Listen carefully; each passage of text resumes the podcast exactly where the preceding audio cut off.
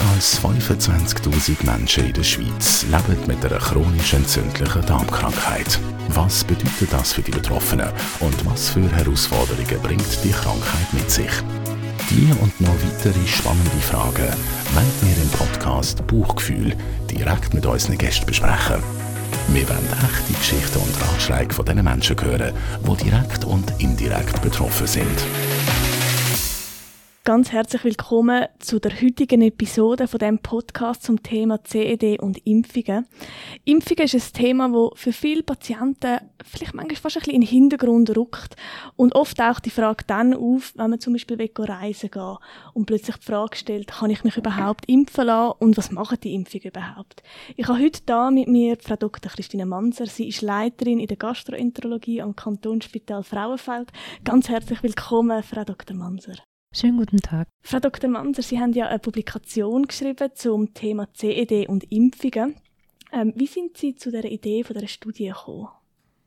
Mir ist aufgefallen in der äh, täglichen Praxis mit den Patienten, dass eigentlich, äh, wenn wir uns unter anderem eben über Impfungen äh, unterhalten, Patienten häufig äh, zum einen nicht wissen, gegen was sie eigentlich geimpft sind und bei vielen ähm, Impfungen sich auch nicht bewusst sind, dass es zu empfehlen wäre, gerade nach Diagnosestellung der chronisch entzündlichen Darmerkrankung äh, gegen diese äh, möglichen Erkrankungen zu impfen. Und dann habe ich mich gefragt, ist das nur meine Erfahrung oder deckt sich das mit der Literatur und musste dann feststellen, das deckt sich eigentlich recht gut mit der Literatur, dass das ein Thema ist, was häufig so ein bisschen stiefmütterlich äh, behandelt wird und ähm, gerade zu Beginn nach Diagnosestellung nicht die Wichtigkeit bekommt, die dem Thema eigentlich zustehen würde. Das heißt, der Patient kommt Diagnosen über und ist dann so ein bisschen zwischen den Schuhen, wer, an wer er sich oder eigentlich soll wenden, wenn es um das Thema Impfungen geht. Also häufig ist es so, also man muss da zwei Dinge betrachten. Das eine ist, dass natürlich, wenn der Patient diagnostiziert wird, er häufig starke Symptome hat, sonst wäre er ja nicht zum Gastroenterologen geschickt worden. Und diese Symptome sowie eine möglichst zeitnahe Behandlung äh, im Vordergrund stehen und dann eben Sachen wie Impfung in den Hintergrund rutschen. Das ist das eine. Und das zweite ist, dass häufig ein bisschen Unklarheit darüber besteht, wer eigentlich zuständig ist, sich um äh, die Impfung des Patienten zu kümmern. Zum einen gibt es den Hausarzt, dann gibt es den Gastroenterologen. Und viele Patienten mit chronisch entzündlicher Darmerkrankung, gerade mit einem Morbus Crohn, sind junge Patienten, die eigentlich gar keinen Hausarzt haben oder den eben erstmalig gesehen haben wegen den Bauchbeschwerden und dann zum Gastroenterologen geschickt werden. Und darum ist es aus meiner Sicht eigentlich sinnvoll, dass ähm, die Aufnahme äh, mal des Impfstatus und auch eine Beratung des Patienten, gegen was er geimpft werden soll, durch den Gastroenterologen passieren sollte, weil auch der Gastroenterologe natürlich der ist, der dem Patienten am Ende die Empfehlung abgibt, dass zum Beispiel eine immunsuppressive Therapie begonnen werden soll. Und darum fällt das aus meiner Sicht in den Zuständigkeitsbereich des ähm, Gastroenterologen. Das heißt, wenn jetzt ein Patient will, mit jemandem darüber reden, soll sich der Patient an den Gastroenterologen wenden?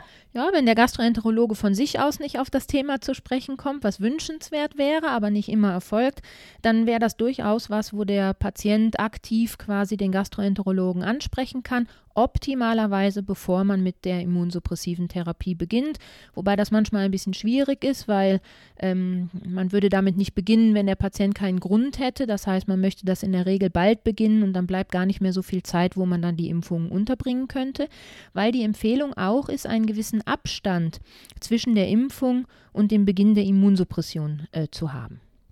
Wenn wir noch einen Schritt zurückgehen, warum ist denn eigentlich Impfen wichtig bei Patienten mit chronisch entzündlichen Darmerkrankungen?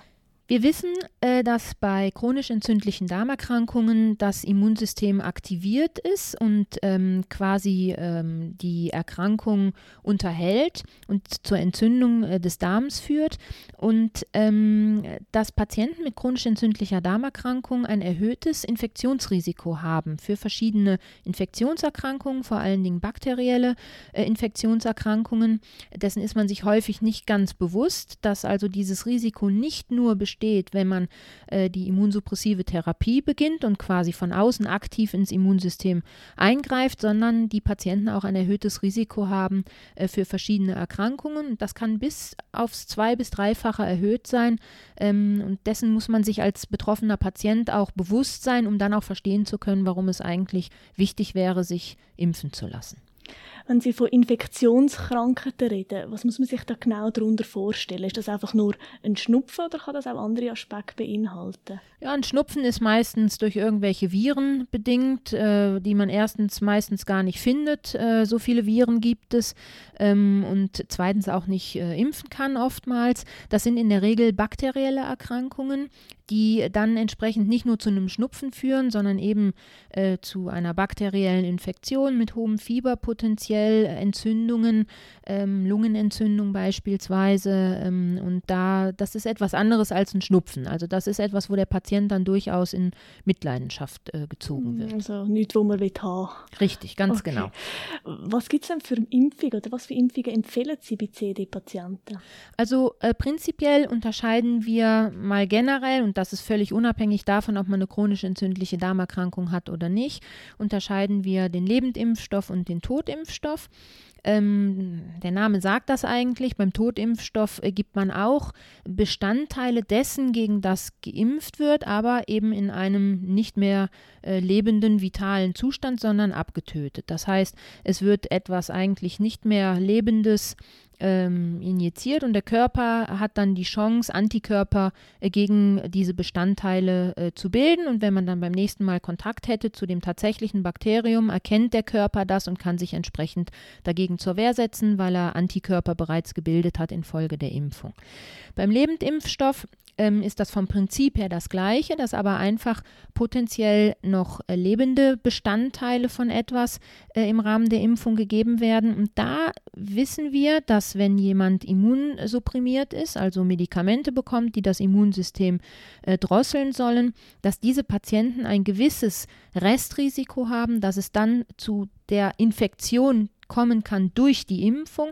Und darum ist es nicht empfohlen, mit einem Lebendimpfstoff zu impfen, wenn ein Patient immunsuppressiv therapiert ist. Und, und dessen muss man sich auch bewusst sein, es reicht da oftmals nicht, die Immunsuppression dann zu stoppen. Es braucht noch eine äh, gewisse Weile, das äh, variiert, je nachdem, welches Immunsuppressivum man hatte, ähm, bis hin zu sechs Monaten, äh, dass man anschließend auch nicht mit einem Lebendimpfstoff impfen kann. Und dessen muss man sich ein bisschen bewusst sein, das sollte man mit seinem Gastroenterologen diskutieren.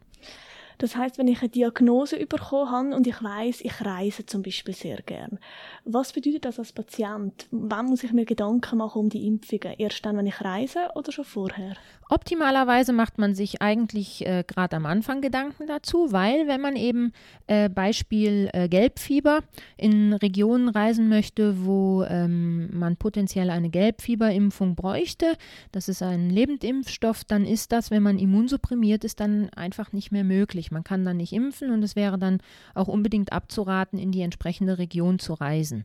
Das Problem dabei ist natürlich, dass wenn man die Diagnose gestellt hat, ähm, der Patient ist unter irgendeiner Basistherapie mäßig gut ähm, eingestellt, hat weiterhin Beschwerden, ist weiter entzündet.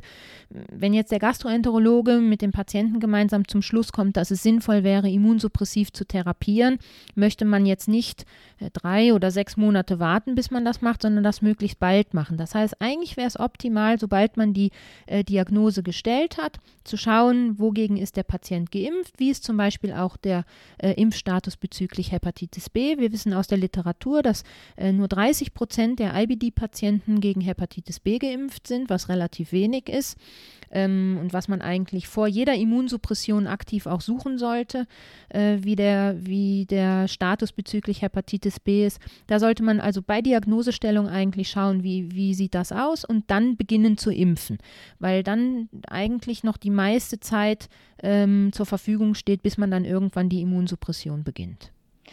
Jetzt, es gibt ja Patienten, die, wenn sie an Impfungen und Spritzen denken, nicht sehr gute Gefühle dabei haben. Was kann da helfen? Also prinzipiell ist ähm, dort eigentlich auch Aufklärung das A und O, mit dem Patienten äh, das kurz zu diskutieren, äh, wie so eine äh, Impfung abläuft. Der Patient kann, wenn er geimpft wird, äh, wegschauen. Der Patient äh, ja, kann abgelenkt werden. Ähm, es gibt verschiedene Optionen, da vorzugehen. Aber das Wichtigste ist, dass man dem Patienten das gut erläutert. Ähm, eben, warum das Ganze äh, relevant ist. Der Patient kann sich hinlegen, zum Beispiel, dass man eine möglichst entspannte Situation für den Patienten findet. Äh, und dann lassen sich die meisten Patienten eigentlich dann impfen. Haben Sie noch einen abschließenden Tipp für alle Patienten, die da draußen sind und eine chronisch entzündliche Darmerkrankung haben? Also ich glaube, ganz wichtig ist, dass sich die Patienten ähm, trotz der Beschwerden, die sie haben, bei Diagnosestellung bewusst sind, dass es eben außer der eigentlichen Diagnose und Therapieoptionen auch noch andere Dinge gibt, die wichtig sind. Ein wichtiges Thema sind eben die Impfungen. Äh, das merkt man dann häufig erst nachher, wenn man dann schon mit der entsprechenden Therapie begonnen hat. Darum wirklich mein Tipp an die Patienten, wenn der Gastroenterologe selber das nicht thematisiert, was möglich ist, weil der natürlich auch primär mal als Ziel hat, die Beschwerden schnellstmöglich in den Griff zu bekommen für den Patienten. Das ist das Wichtigste in der Situation, das ist ganz klar. Aber wenn der Gastroenterologe das nicht selber thematisiert, dann sollte der Patient darauf hinweisen, dass er das mal gehört hat, dass das auch noch ein wichtiges Thema wäre.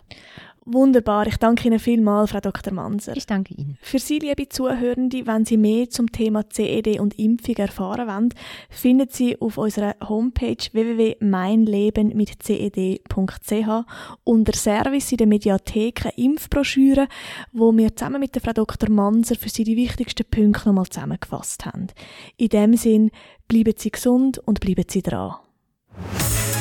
Der Podcast Buchgefühl ist eine Zusammenarbeit von der Patientenorganisation Crohn Colitis Schweiz und der Takeda Pharma AG.